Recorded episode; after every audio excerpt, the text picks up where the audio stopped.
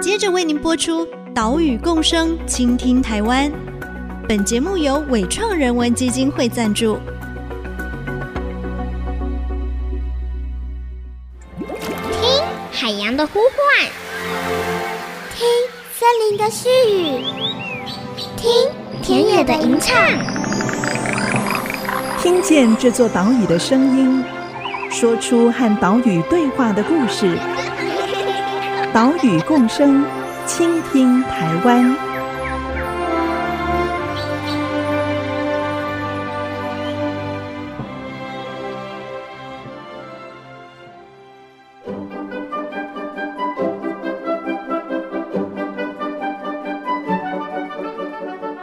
Hello，大家好，欢迎收听《岛屿共生，倾听台湾》，我是袁长杰。我们的节目是在 IC 之音 FM 九七点五播出。每个礼拜三上午七点半首播。另外呢，你也可以在 Apple Podcast、Google Podcast 还有 Spotify 聆听节目。使用这些线上平台的朋友，请记得按一下订阅，才不会错过节目哦。在上一集节目，我们寻访了彰化的海岸，看北彰化跟南彰化的海岸这三十年来的变迁。在国光石化开发案二零一一年撤案之后。南彰化芳苑大城这一片广大的泥滩地海岸保留了下来，在地渔民继续养着牡蛎，并且以在地传统的海牛文化来发展观光旅游跟生态教育。但是现在方苑的海牛数量是越来越少，现在只剩下七只了。所以当地最早推行海牛观光的魏清水，他成立了海牛学校。要保留这个彰化的无形文化资产，现在就让我们继续来到彰化的芳苑乡，来探访海牛学校，看看学校里面的海牛同学。我们出发喽！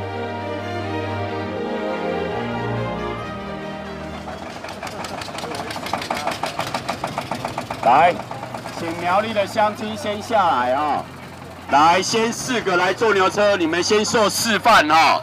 前面先两个，往前坐，往前坐哈、哦。来，再两个来，啊，脚向后。来哦，苗栗乡亲，等一下要坐牛车的时候，麻烦你们四个叫好了。啊，这样做才是标准的哦，好不好？哦，啊，大家都做得到，这样有没有问题？哦，OK，好，来。只要在退潮的时候。来到彰化方苑普天宫附近的海岸，就可以看到这样的情景：有许多游客坐上铁牛，也就是柴油三轮车，来到潮间带，接着换搭海牛车，哦，来体验坐着海牛车的感觉，并且也认识养蚵文化。这个方苑乡的海牛文化已经登录成为彰化县的无形文化资产。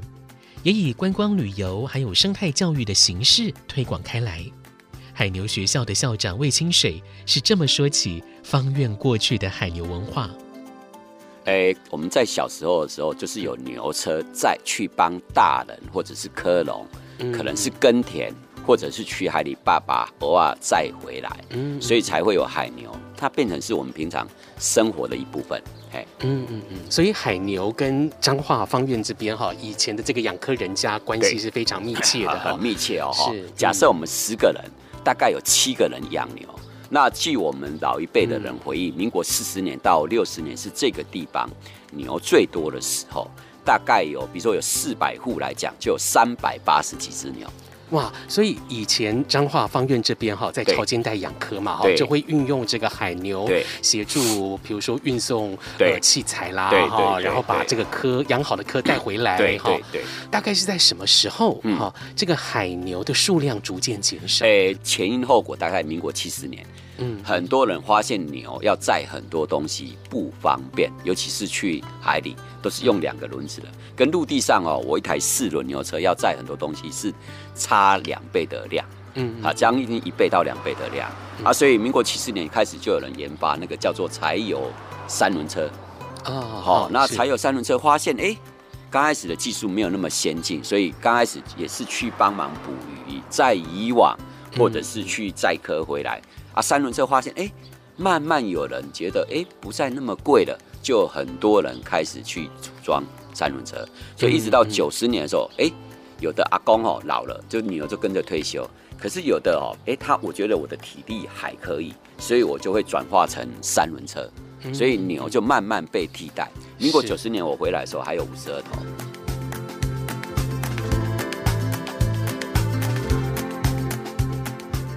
彰化县芳苑乡独特的海牛哦，它们不是住在海里面哦，那种哺乳类动物海牛，而是专门在潮间带拉着客车的黄牛。以前这里的养科人家家家户户都有海牛来协助工作，但是因为一九八零年代左右铁牛柴油三轮车出现了哦，让海牛逐渐的被取代，所以海牛的数量也迅速减少。从全盛时期，方院全乡四百多头，到了魏清水校长两千零一年返乡的时候，剩下五十二头，到现在更只剩下七头而已。这个消失的速度啊，比人口流失的情况还要快，所以他就特别成立学校来培养新的牛只，延续在地特色文化。基本上就是说，哈，我们刚开始在做这个产业休闲观光的时候，刚开始是在民国九十七年以前都是部落格时代，嗯，好，那时候也没有什么流行现在的脸书，所以在推动的过程中，有一段时间是很很无力，或者是觉得到底会不会成功。那刚开始有展现又有脸书的时候，我们就开始借用社群的媒体的力量。所以一直历经了这个里面有两个工业开发的事件，所以这个海牛跟产业休闲观光跟搬运客点这个文化资产就逐渐展现头角。然后现在因为观光产业从二零一四年开始有业者愿意跟进，嗯，可是他们都希望利用原有的阿公阿妈来帮他开牛车，反而没有想过说这个牛有断层怎么办？所以我们在二零一七年在做。整个文化资产调查跟写专书的时候，就发现，哎，阿公跟牛在消失很快。好，那我们在这个时期开始，我们就开始着手跟牛培养这个过程。比如说，可能阿公不养牛的，我们就把牛买下来。那但是要成立一个让年轻人愿意回来，那你也要先把牛，不要像过去说一户对一只牛，你叫年轻人回来还要养牛，他会觉得比较。累一点点，嗯，所以我们就用海牛学校这样一个机制。那刚开始在这个学校的时候，本来就是养牛的地方。那阿公那时候还不想说放弃，说不要养那么多牛啊。所以到二零一九年开始，哎，阿公觉得他的膝盖退化干嘛的时候，所以我们就着手海牛学校的计划。那也让年轻人愿意进来加入。所以我们那时候有三个想法，第一个就是让年轻人回乡的时候，他有感受到我们方燕海牛的文化产业的。跟休闲产业的观光的一个蓬勃的发展，那我让年轻人有机会去养牛，也可以融入这个学校，他也可以在他的主业之外，他还可以去多增加一点收入。第二个，逼在地这些业者有在从事观光休闲的养牛，不要老是靠阿公去帮他撑，让他同时去内化，说我对这个文化资产要更深度的、更多元的去了解。第三个，让产官学研。有议题持续去发展，就如同现在在讲的地方创生。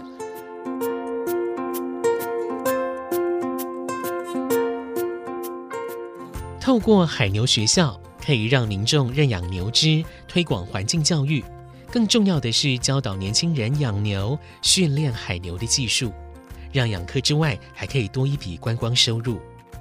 来到海牛学校，现在正饲养着两只服勤中的海牛，叫做小贺跟阿尼。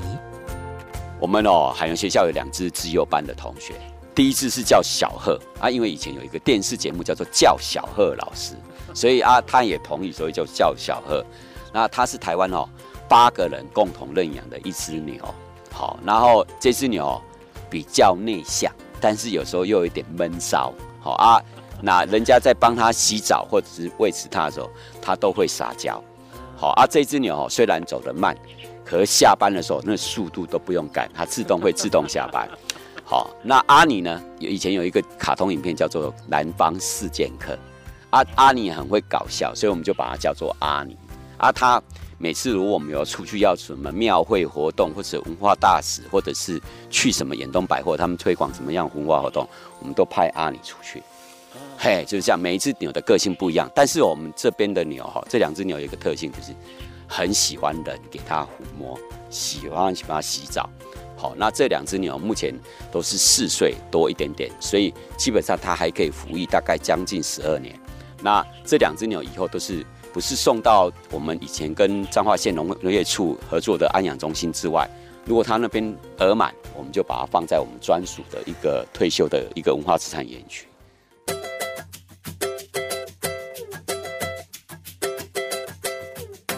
最常陪着魏清水校长到潮间带的海牛是母牛小鹤跟阿尼，他们两只呢有不同个性，当中的阿尼个性是更为稳定，所以如果有媒体采访，魏清水校长几乎都是派阿尼上场，未来也可能会让阿尼繁衍后代，延续他的好基因。这一天采访，我们看着游客四人四人一组上到海牛车。绕了小小一个圆圈就下车，换另外一批游客。海牛的执勤时间大概是两个小时左右，之后就下班回家休息。海牛伴我行，可以说是南彰化滨海最美的一幅画面。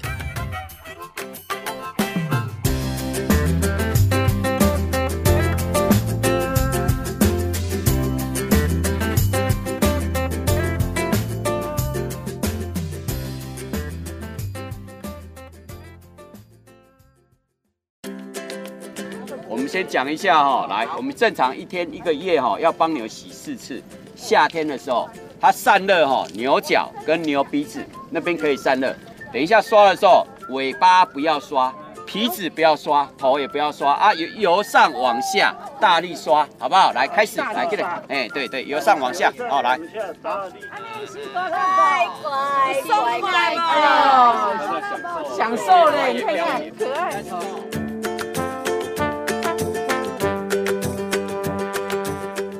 IC 之音 FM 九七点五，欢迎回来，岛屿共生，倾听台湾，我是袁长杰。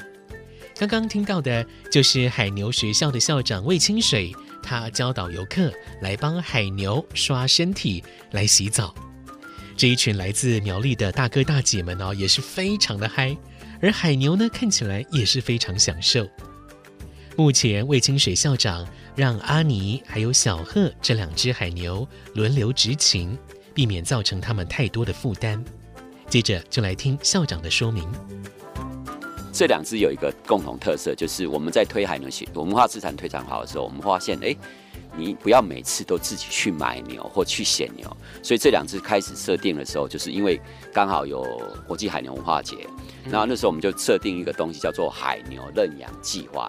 所以小贺是全国八个人认养。阿里是全国五个人认养，我们希望这件事情是每个家庭参与这个过程。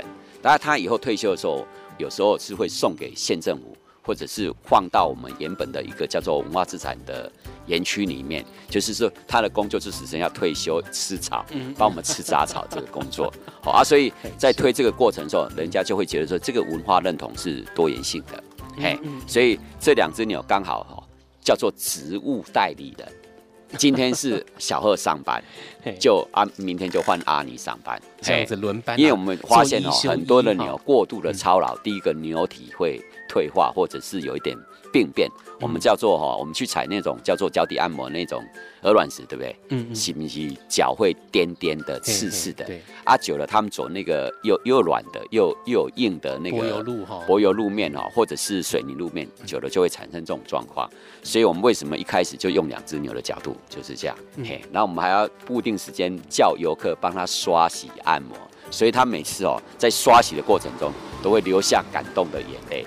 嘿，他有时候还会说，好像那个表情就是哭诉一样，说啊，牛主人对我不好，就是这样。是。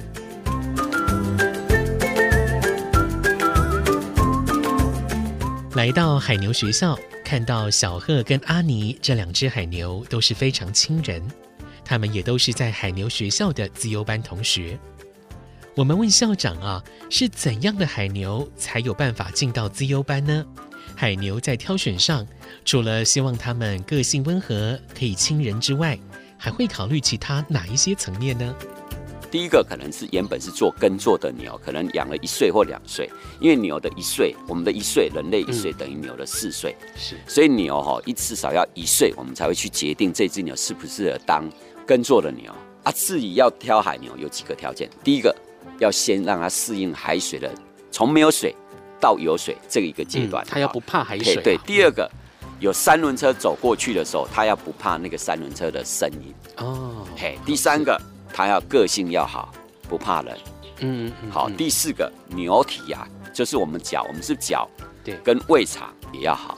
嗯。第五个，就是我们在拖负重的那个脖子后面，牛头后面，嗯，这个弯度要有，不然你在走路或者上下坡的时候很容易脱缰。嗯，是。再来就是它本身哦，大腿要粗。嗯，好，啊，不然哦。像那个什么小枝条一样，它怎么负重？好，就这几个条件。好，大概是牛只成长到什么时候？大概是半年哈就可以开始挑选，一岁就可以开始，就是大概有三十堂课，三个月的训练的过程。嗯，啊，你会遇到很多的挑战，比如说牛挂不上去的啦，嗯，或者是牛闹脾气的啦。或牛 那怕海水的啦，对呀，就是这样子。是刚刚有说哈，这个性格要好，对，然后跟他的这个体型哈，对对，还有他的消化功能要好，对对。那有没有说特别要挑哪种性别？有没有公的哈？大部分这边的人百分之有六十七十哦，都是挑母的，因为他希望那只牛还可以生小牛哦。嘿，第二个母的比较乖。那如果我今天要做耕田的，或者是我要还要做比较负重的，我会挑公的。嗯，哎，就这样。是。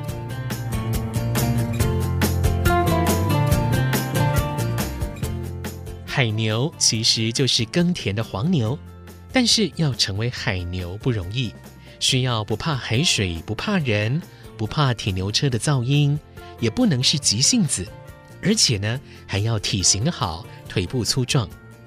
根据校长的说法。通常十头牛只有一头会符合这样的资格，而且啊，平均一头海牛要能够执勤，需要经过半年的训练时间。他们要做哪一些训练呢？怎么训练？第一个哈，半岁的时候，你觉得哎，如果是自己那个妈妈你母牛生的，好，那你就是断奶之后三个月，那时候它也比较不怕生，好，也比较有一点。反应能力好，把我们去海里的时候，顺便把它绑在后面啊，就带着妈妈一起去。嘿，那他可能想要吃奶的时候，至少妈妈在旁边。嗯，好。第二个，让他从没有水到适应到有水，好，这个是第二阶段。第三个，他可能满半年到一年的时候比较稳定了，我们拖那一般的轮胎，嗯，先让他负重，当他玩都没有关系。好，等到快一岁了。稳定了，你觉得嘿负重能力或什么都习惯了，他也不讨厌。好，我们就是用比较小的那种牛车来给他拖，加点重量。等到满一岁哦，成熟了，那时候已经四岁了，就是他的年纪四岁了。好，那我们就用比较一般传统的牛车来给他做训练负载。嘿，这样哦才不会。以前有一成语叫做什么“揠苗助长”。嘿，啊，整个过程哦，如果都很稳定，大概这一只牛变成很成熟，不怕生。比如说，我们一岁开始训练，大概三个月到半年就稳定了。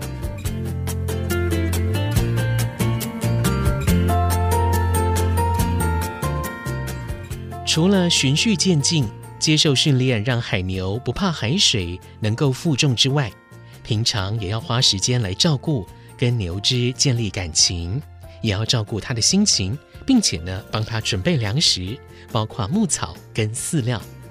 如果夏天哦，他工作量比较大，早期的阿公他们在耕田跟做海的时候，那时候没有休闲观光，那有时候做的很事情很多的时候，可能早上去田里，下午去海里，他可能要一天早晚喂他两次的汤汤水水那种营养品，就补充他的那个基本上不要中暑。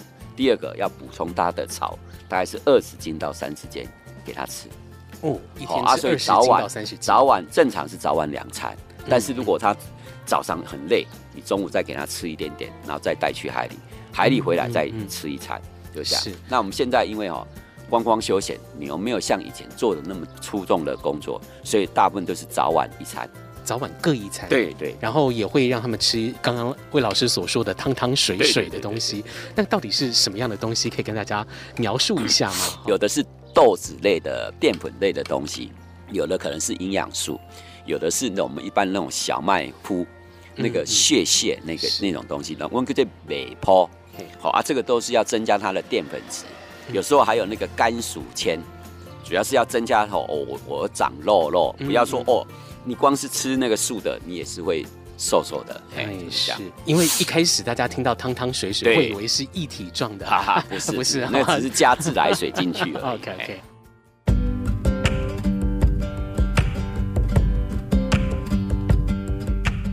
来到方苑，除了海空步道之外，还可以看到台湾非常传统的科田风光。方苑在浊水溪还有大肚溪的冲击之下，有全台湾最广阔的潮间带，也让这里变成了养蚵的重镇。而且呢，跟嘉义东石或者是台南七股的养蚵不一样，方苑的蚵架是平挂式的，哦，也就是蚵农会把竹竿插到泥地里面。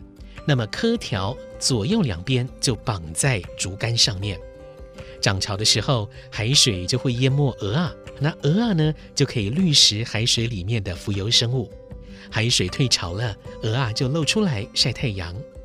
也因为这样的养殖方式，方苑的乡亲说起自家的鹅啊哦，不会软趴趴的，吃起来是非常 Q，而且更没有腥味哦。对方苑产的鹅啊是非常的骄傲。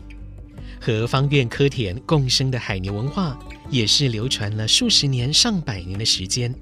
这不只是文化保存，也是产业发展跟地方创生的契机。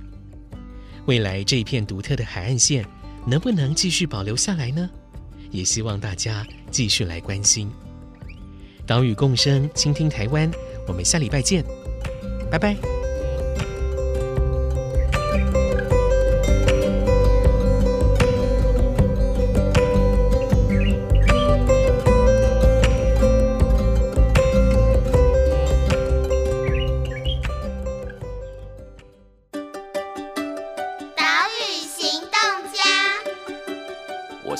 学校的校长魏清水，我们虽然是一个文化资产的海牛文化，但是我们希望每个听众来到这个地方，第一个有爱牛，第二个可以参与我们生态里有一个部分叫做净滩。来的时候，你只要报名说我们想要净滩，然后每次用十分钟，每个人捡四个垃圾，其实每一个梯次就会造成这个海洋是一个善意的回馈，跟我们内化我们自己对海洋环境的一个守护。这个是我们一直在推广的啊！我们欢迎听众来再加入我们的阵容。